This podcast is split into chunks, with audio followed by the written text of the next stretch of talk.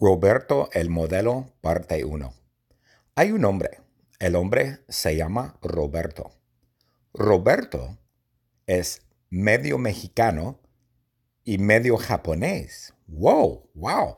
Sí, porque el padre de Roberto es mexicano y su madre es japonesa. Ah, muy bien. Entonces, Roberto es medio japonés y medio mexicano. Y Roberto vive en Seal Beach, California. Es el vecino de Elliot. Wow, wow. Pero Roberto trabaja en Tecate, Tecate, México. Tecate, México, correcto. Roberto es un modelo para Goodwill. Wow, un modelo para Goodwill, sí. Roberto trabaja en Goodwill como modelo. Pero Roberto no es un modelo normal. No, no, no. Roberto no es un modelo normal. Roberto es un modelo desnudo. ¡Wow! Hay modelos desnudos en Goodwill. Sí, Roberto no lleva ropa, no. Pantalones, camisa, camiseta, nada. Absolutamente nada. Roberto está completamente desnudo. ¡Wow! Y Roberto es muy popular en Tecate, México.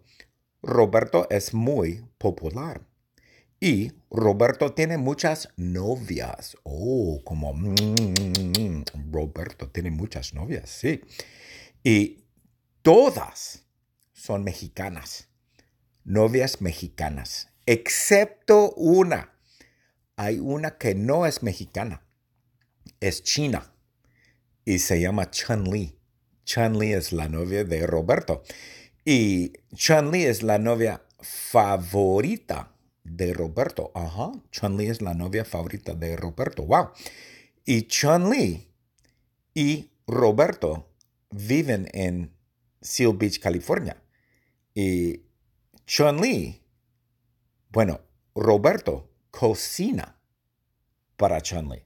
Roberto cocina, pero Roberto no cocina tacos, no cocina enchiladas, no cocina espaguetis.